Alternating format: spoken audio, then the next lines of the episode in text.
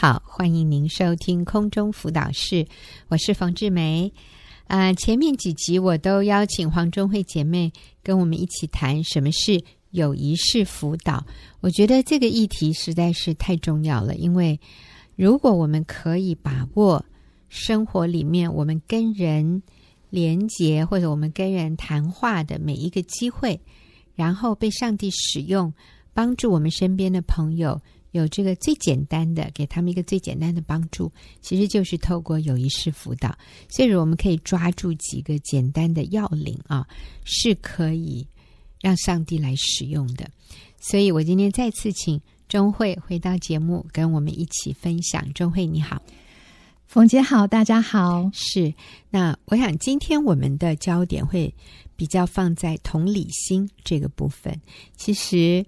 不管是不是在做辅导啊，我们都要学习什么叫做同理，怎么去运用同理的啊，可以带来的那个果效啊。所以，其实，在同理别人的时候，是有很多重点我们需要记得，我们需要练习的。你你跟我们说说看，钟慧。对，同理真的是与与人一个连接的一个最好的一个方式，嗯、就是你去。站在他的立场，嗯，你是去聆听他，嗯，然后呢，就是可能你不是很认同他的观点，但是你可以去尝试了解他的观点，嗯、他的想法。所以，所以你的意思是，我不一定要认同。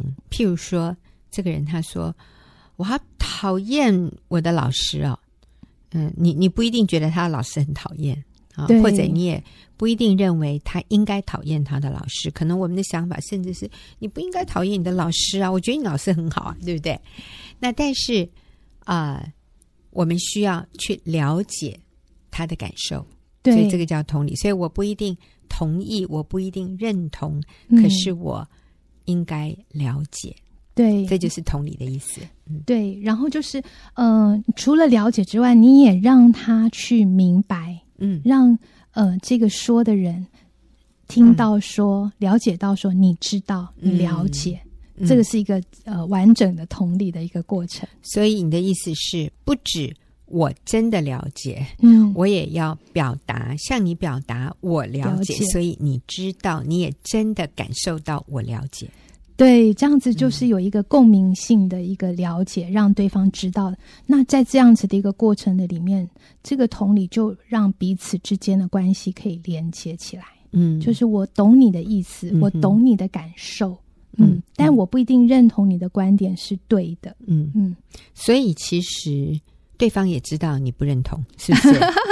呃，我我觉得这个部分哈，就是说同理是先是一个。你跟他站在同样的一个位置的里面去了解他，嗯，那如果呃，可能我们在观点上会不同，然后就是说以呃，可能我们需要修正我们的想法，这个部分呢，就是我们在辅导的后面会提到。但是我觉得一开始我们需要有一个连接，嗯，因为其实真正能够使事情好转的哈，不是说我们怎么样回应，嗯、我们怎么样帮助他，我们给他什么建议哈，嗯、而是呃，那个能够使事情好转的是我们之间的那个关系上面的连接。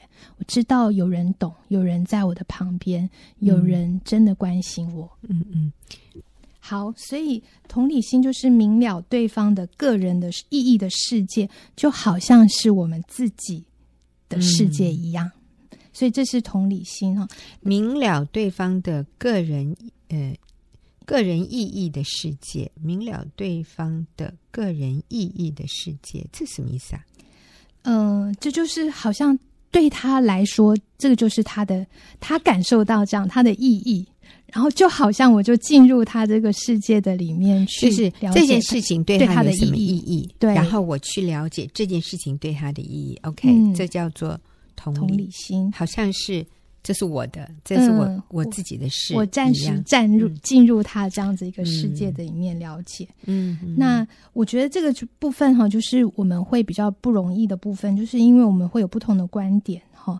那但是我们就是尝试去了解对方他这样子的一个情绪，那我们也可以跟他说：“哎，我不知道我能够做什么，说什么，但是我。”很愿意听，嗯、这就是一个同理心的一个回应。这样，嗯嗯嗯。那可是同理心常常会犯那个错误，就是我们很急于想要解救他，嗯，很急于想要让他不要这么负面，嗯，然后就是想要纠正，然后给他建议，把他拉出那个洞里面，从那个洞里面拉出来，这样。然后就很想要分享我自己的经验啊，或是把讲我的故事、我的那个历程来帮助他。嗯、那或者我告诉他，我认为正确的方法应该是什么？正确的答案就是这个，好，而不想花时间去先同理。嗯，对，我觉得这常常是我的问题。对，我们就常常会说想要改变他，给他一线希望。好，就是说，哎、嗯，事情没那么糟啊，你不要这样想啊。然后，呃，就是说，呃，你至少还怎么样，怎么样，怎么样啊？嗯、你为什么想的这么负面呢？嗯、那这些就是一刚开始的时候，他们会听不进去，因为他还没有跟你有一个连接的关系。是、嗯、是，对，所以。呃，所以我觉得我们要避免说一些话哈，就是说你不要为什么不要怎么样怎么样啊？你为什么呃不快乐一点啊？你已经拥有很多啦，嗯、看你有的，不要一直看你没有的。对呀、啊，你为什么这么负面啊？这种为什么，嗯、或者说你应该怎么样？你应该要正面一点啊！你应该要。看好的一面啊，你应该要克制情绪啊，要约束你的思想啊。嗯，这这其实都是很正确的真理哈。嗯，可是，嗯、呃，如果一开头你就跟他讲这样，他就说不下去，而且他会觉得，嗯，你不了解我，嗯，所以因此他就抗拒你给他的答案，对，他反而听不进去。嗯，所以我们在这里强调的不是说。啊，不可以给答案，不可以给他建议，而是说这个先后次序，我们真的就是要把同理放在最前面，嗯，去了解他，还有让他知道你了解他。对，所以我觉得这个部分其实是真的，我们需要辅导者哈，或者我们作为一个朋友，嗯、我们需要先克制，然后进入他的世界的里面，跟他。嗯、其实我觉得圣经讲的说，与爱哭的人一同爱哭，与喜乐的人一同喜乐，嗯、这就是其实就是站在那个位置去体会。嗯嗯，对。然后呃，我觉得就是还有就是说，我们也。要不要马上就给他建议？嗯，你可以出去走走啊。来，我请你吃饭，是不是都不要？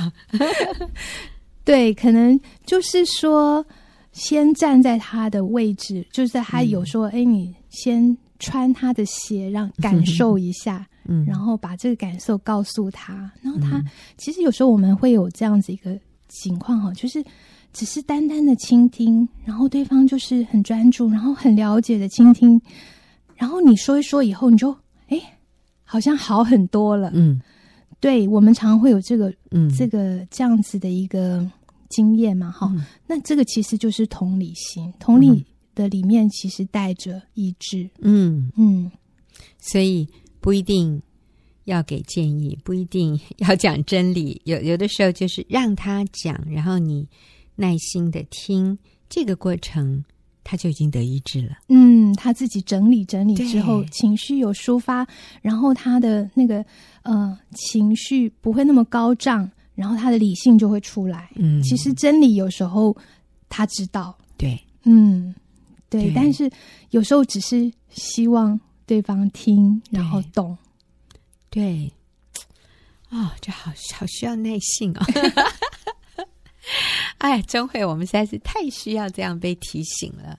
嗯嗯，对，所以我觉得我们可以就是说跟他说，哎，也许我没有办法完全了解你的感受，但是我很关心你。嗯，然后你并不孤单，我很乐意听你说。嗯，然后看到你这么难过，嗯，哎呀，我也真的觉得很难过。嗯嗯，这就是一些连接性的同理哈。那。甚至你还可以跟他说：“如果你需要一个朋友的话，我就在这里。”哦，对，那这个就好有疗愈性的话，是，就是知道有人关心你。嗯，其实本身就是一个很重要的一个疗愈了啊。所以刚才我们讲到哦，同理心本身对讲话的人就是一个，就是接受辅导的人就是一种疗愈的、很 疗愈的一个过程哈。可不可以举个例子啊，钟慧？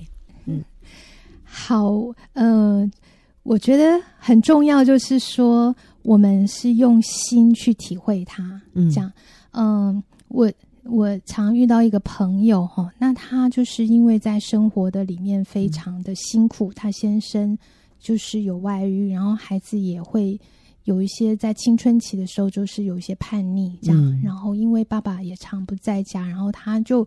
嗯、哦，心力交瘁。嗯，所以每一次他的分享，我都有时候都很怕听到他讲话，就觉得哇，好苦毒哦，苦毒对，就是很多的愤怒不平，然后就是很受伤的那种感觉，这样。嗯、然后，呃，我们都很想要解救他，嗯、就是希望他不要这么这么负面了，然后可以看一些好。好的事情啊，嗯、其实他还有生活当中还有很多神的祝福啊，嗯、这些。嗯、可是有一次哈，我就呃，他又要开始抱怨的时候，呃，我觉得是圣灵的感动，圣灵真的让我看到这、嗯、这位姐妹她她里面的那个需要跟那个那个痛苦，嗯嗯。呃以前他在分享的时候，我都会想要跟他说：“哎，你你你够了吧？嗯，已经这么久了，嗯，然后我都很想这样说哈。我你有没有看到说你自己怎么样呢？嗯、那个，呃，为什么先生会这样带你，孩子会这样叛逆？可能是某个部分你某些该改变的事情。嗯、那以前我都会想要这样冲动讲，嗯、但那天就很奇妙，我觉得是圣灵的。”的让我感受到他的那个感受，嗯。嗯，那那一次呢，我就跟他说某某某，其实我真的是觉得你好了不起哦，是。真的，我觉得你的环境这么困难，你先生这样子百般的挑剔你，然后常常给你苦头吃，然后都不给你好的回应，嗯，然后你的孩子也是这样子，就是好像很。蛮横粗鲁的对待妈妈，嗯，你很难过。我真的觉得你好不容易哦，嗯，你真的是忍了很久，对，你真的是，嗯、可是你都还是继续的愿意持守，我觉得你好好了不起，这样子。嗯、我就是给他这样子的一个回应的时候，哇，本来他就是充满抱抱怨、苦读，然后就是 那个毒水，就是 就是他分享的时候就是很那个，可是当下他就止住了耶，嗯，对，他就。好像就是眼眶就红了，然后就是就是充满的那种，我不知道是被了解的那种感动吗？对，就是他就柔软了，对，好像得到安慰那样子。哎、嗯，那一次之后，我突然真的有那个领悟，就是他为什么一直都抱怨，一直都愿一直这样子讲个不停苦读，嗯、是因为没有人真正了解他，因为我们都一直希望。防堵他说：“你不要再说了，或者我们逃避他，想不想要听他讲？对，没有真正接住他的那个感受。嗯，可是当你愿意接住他的感受的时候，嗯、他反而那个那个里面的苦毒就止住了。嗯、这样反而你后面再给他一些真理的时候，他就听得进去了。对，嗯，因为他觉得你真的懂了，所以我不用，嗯、我不用再多多加那个。”哇，划线说你有没有听懂我这句话？我很苦哎，你都不知道。他突然发现你懂了，所以他不用再重复了。嗯、他的情绪被疏解了，嗯，像你说的被接住了，嗯，而不是以前每次讲出去都掉在地上被人家踩这样，嗯，而是真的有人用手捧住，然后非常看重他的感受，所以他觉得。被了解、被尊重、被重视，嗯哼哼，被关心到了，所以呢，不用讲了，够了啊、哦，他就整个人放松了，嗯、变柔软了。嗯，还有一件事情是在呃，就是我最近遇到的哈，其实呃，我们有一个 LINE 群组这样子，嗯、那有一个姐妹也是分享说，她呃先生也是在外遇的一个状况，这样，那她。结婚纪念日要到了，嗯，然后他就非常的很悲哀的，呃，提到说，嗯、呃，我觉得我们这个结婚纪念日到了，可是呢，嗯、呃，其实我觉得，嗯，他对方都没有什么特别的想到，那我也不想讲什么，嗯、然后这些这些回忆啊，都让我想到非常难过这样子，嗯、然后我知道要。不受伤，可是我心里很难过，这样，然后哦，就是很哀怨这样子，就是说啊，有谁可以救我这样？嗯、对，那在这样子的一个情况的里面，我们就其实我们会知道，其实我们要选择不受伤，嗯、不要陷入自怜，然后不要。不要把自己那个陷在这样子的一个困境的里面，我们都会很想要说，对啊，你可以去买个蛋糕啊，自己庆祝一下啊，嗯、然后你可以哦、呃，嘴巴甜一点呐、啊，嗯、然后跟呃先生不记得，你自己记得就好了。我们都会给这种建议啊，然后你就多赞美他啊，什么。嗯、可是哎，我觉得有一个姐妹她回的好好，就是她在呃这这样子的一个回应的里面，我我可以用念的吗？好啊。我觉得他他就说哇，呃某某某在这个呃重要的节日时，你好期待这一天哦，你真的很希望好像对方有一些些的回应，嗯、然后对，可是这个期盼又好像会失落，你会好难过，嗯，对你很害怕受伤害，这样，嗯，嗯，对，我觉得他就是很同理他的那种感受这样子，然后那种。有点忧愁，然后失落那种哀伤的感觉，这样不是说哎，你不要再自怜了，你不要再陷入这样的一个状况。那这个姐妹的心心就被接住了，然后她后来哦，我觉得她后来就给一些真理，然后她就说，哎，其实很多先生。即使没有外遇的先生，他们也会忘记 这个结婚纪念日。没错，大部分有时候太太也会忘记，不，大部分都是先生忘记啊。对，然后他说：“哎，这是太正常不过了。”那嗯，很多先生都很难记得，对他们来说，其实他们就是在外面打拼生活这样子。那那如果你先生没有记得，其实我他就说，其实嗯。他其实是被罪捆绑住了哈，嗯、然后他他愿意，但是他做不到。嗯，那他是多么需要你，就是在这样子一个体谅跟饶恕的当中，然后去滋养这样子彼此的关系。然后他说，呃，神会在他神的时间的里面让这个男人回转。嗯，对，所以呃，他就鼓励这个姐妹说。某某某，把你的伤心交给神吧，他深深明白你的痛。耶和华靠近伤心的人，他不离弃我们每一个好人，然后他纪念你每一个流泪的日子。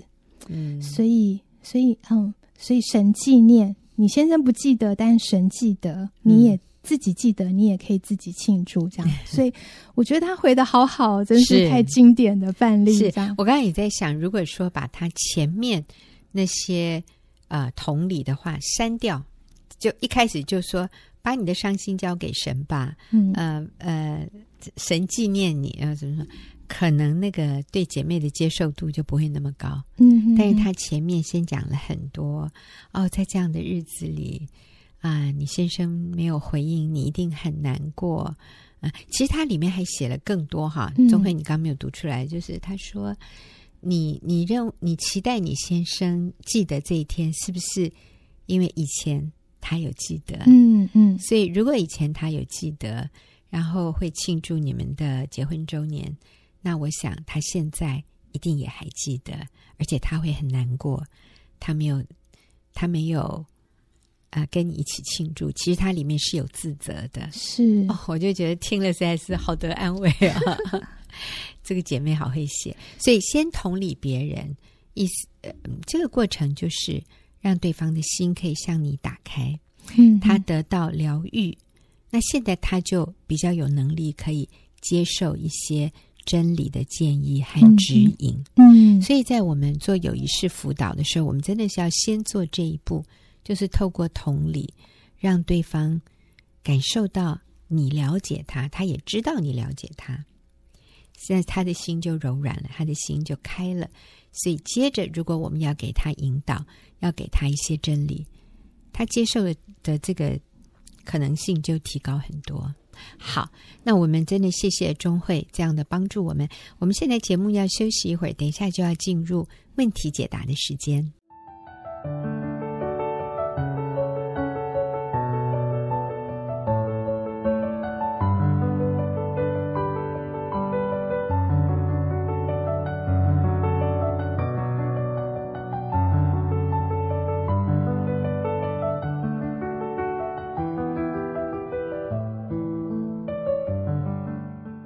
朋友，您现在所收听的是空中辅导室，我是冯志梅。我们现在进入问题解答的时间。今天看我一起回答问题的是李秀敏姐妹，秀敏你好，冯姐好。嗯，秀敏是我们呃学员传道会妇女事工的小组长啊。那秀敏，我们今天要回答的这个问题啊，其实这个朋友也。也很早以前就发问了，我们都一直排排排排到现在啊，才回答他。他说：“我发现先生有外遇，可是他不知道，我知道。嗯，那我们两人是否要坦白沟通，或者我应该假装不知道也不问，然后暗自修补两人的关系就好了？好，这是他的第一个问题。然后他下面说到，啊、呃，他们两个人没有小孩，所以他很想去啊、呃、用。”做一些方式哈，看看可不可以怀孕。她说，可是又很害怕，现在摊牌，啊、呃，老公会说，那就不要生孩子好了。如果硬要生，是否也代表我默许他外遇这件事？好，那当然，他也提到说，他们两个人现在是呃分隔两地，先生一个月有三个星期都在啊、呃、大陆啊，然后他在台湾。他说：“所以我们两个人没有在一起的时间，其实也是很长的。那、其实秀敏，今天我们就把呃还有另外两个朋友问的问题，我们就一起合并哈，因为是类似。啊，下面一个问题也是，他说我的老公有外遇，而且对方是有夫之妇，这是一件很危险的事，可能同时毁了两个家庭。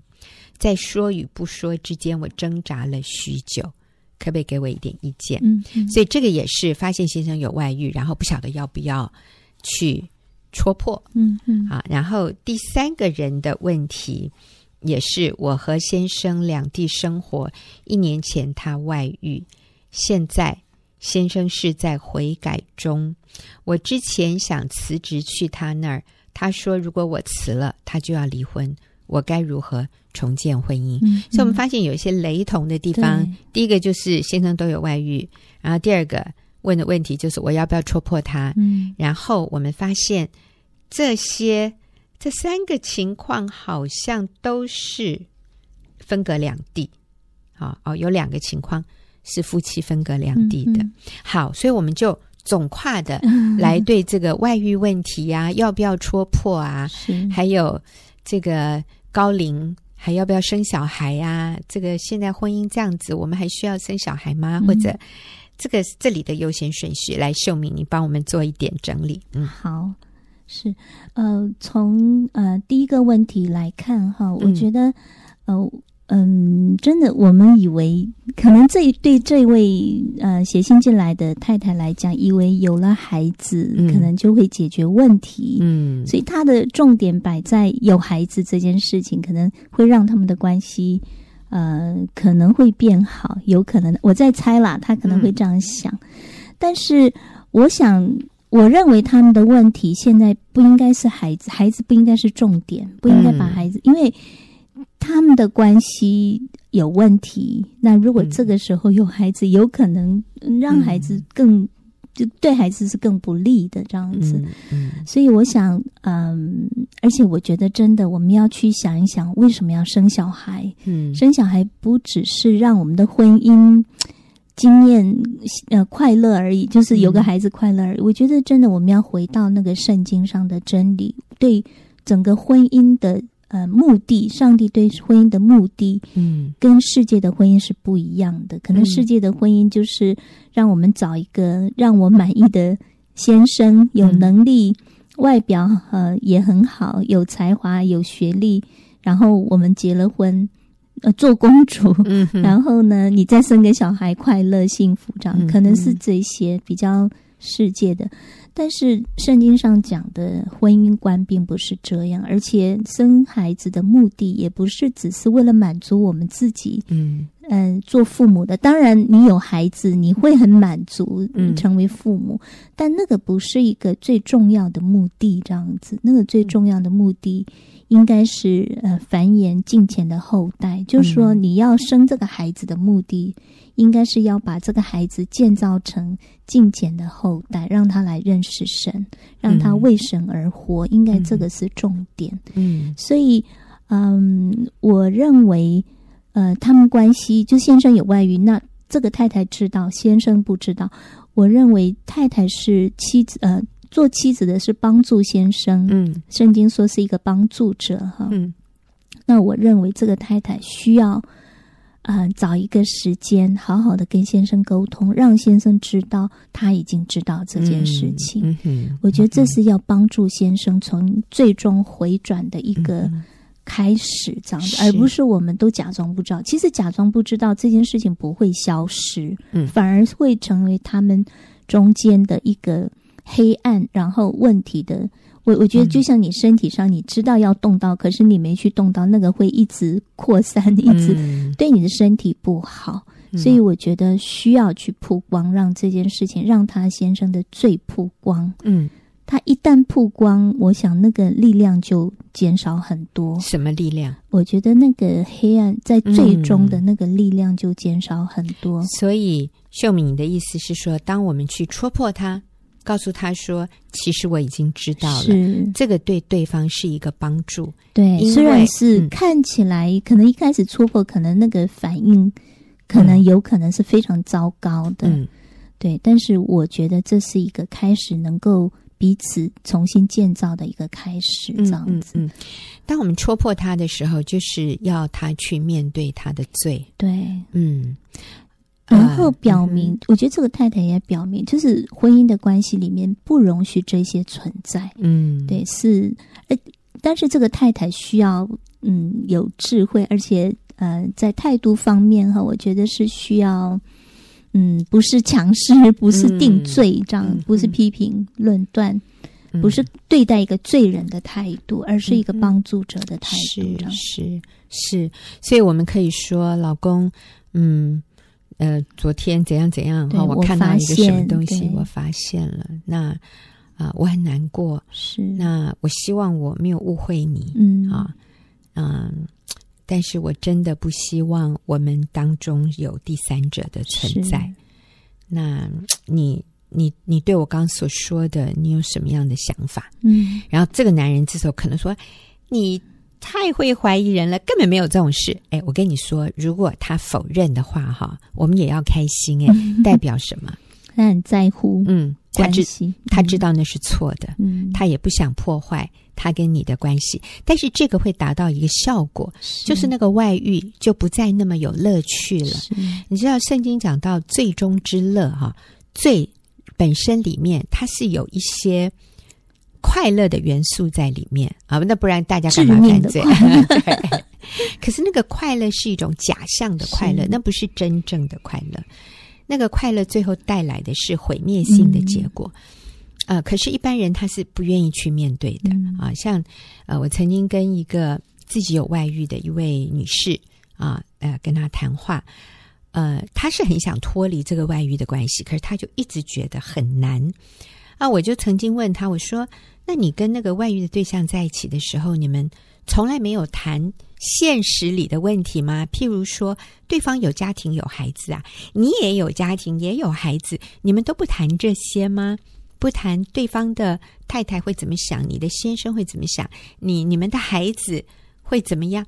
他说 “no”，他说外遇哈，就是活在一个虚拟的，嗯、对，一个虚假的一个情境里，我们就。假装没有现实，哎，我们就是完全不谈现实里的问题。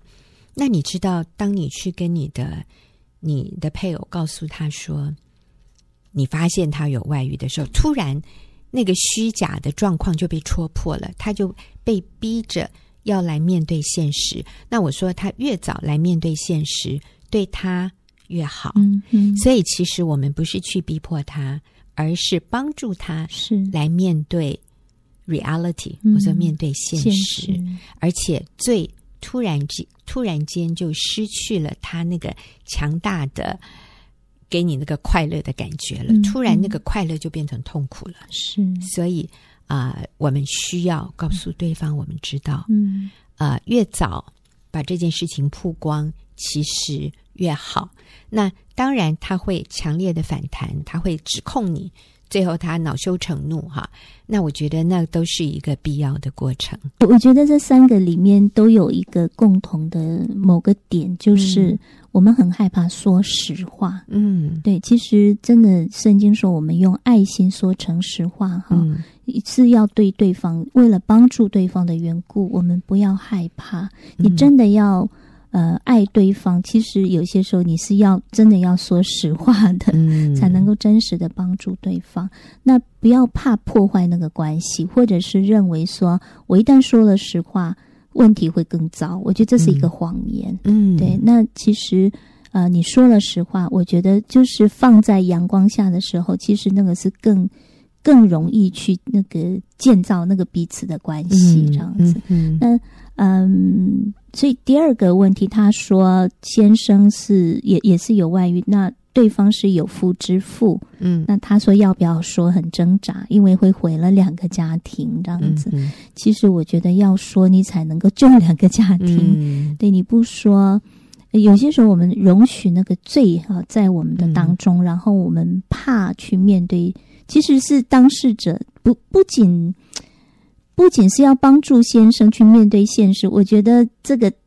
太太也要面对现实，也要有勇气去面对。嗯、对，当你戳破之后，有可能更糟的那个现实。可是，我觉得爱真的就是一个冒险，嗯、对，一个愿意去为他，就是为了帮助先生而说实话、嗯、真理这样子。嗯、我觉得有些时候对孩子也是这样。嗯、对，我觉得那个姑息。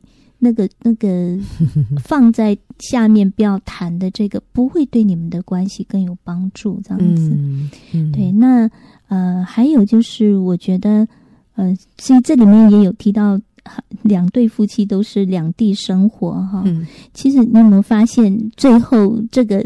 一定是造成一个问题的，嗯、就是刚开始你觉得两地生活没有什么影响，嗯，可是这个都是没有在真理里面，最后真的就是会婚姻出问题。所以我我觉得真的，我们再一次回到那个圣经上的家，那个生、嗯、哼婚姻观，上帝创造的婚姻，嗯、是要我们与配偶。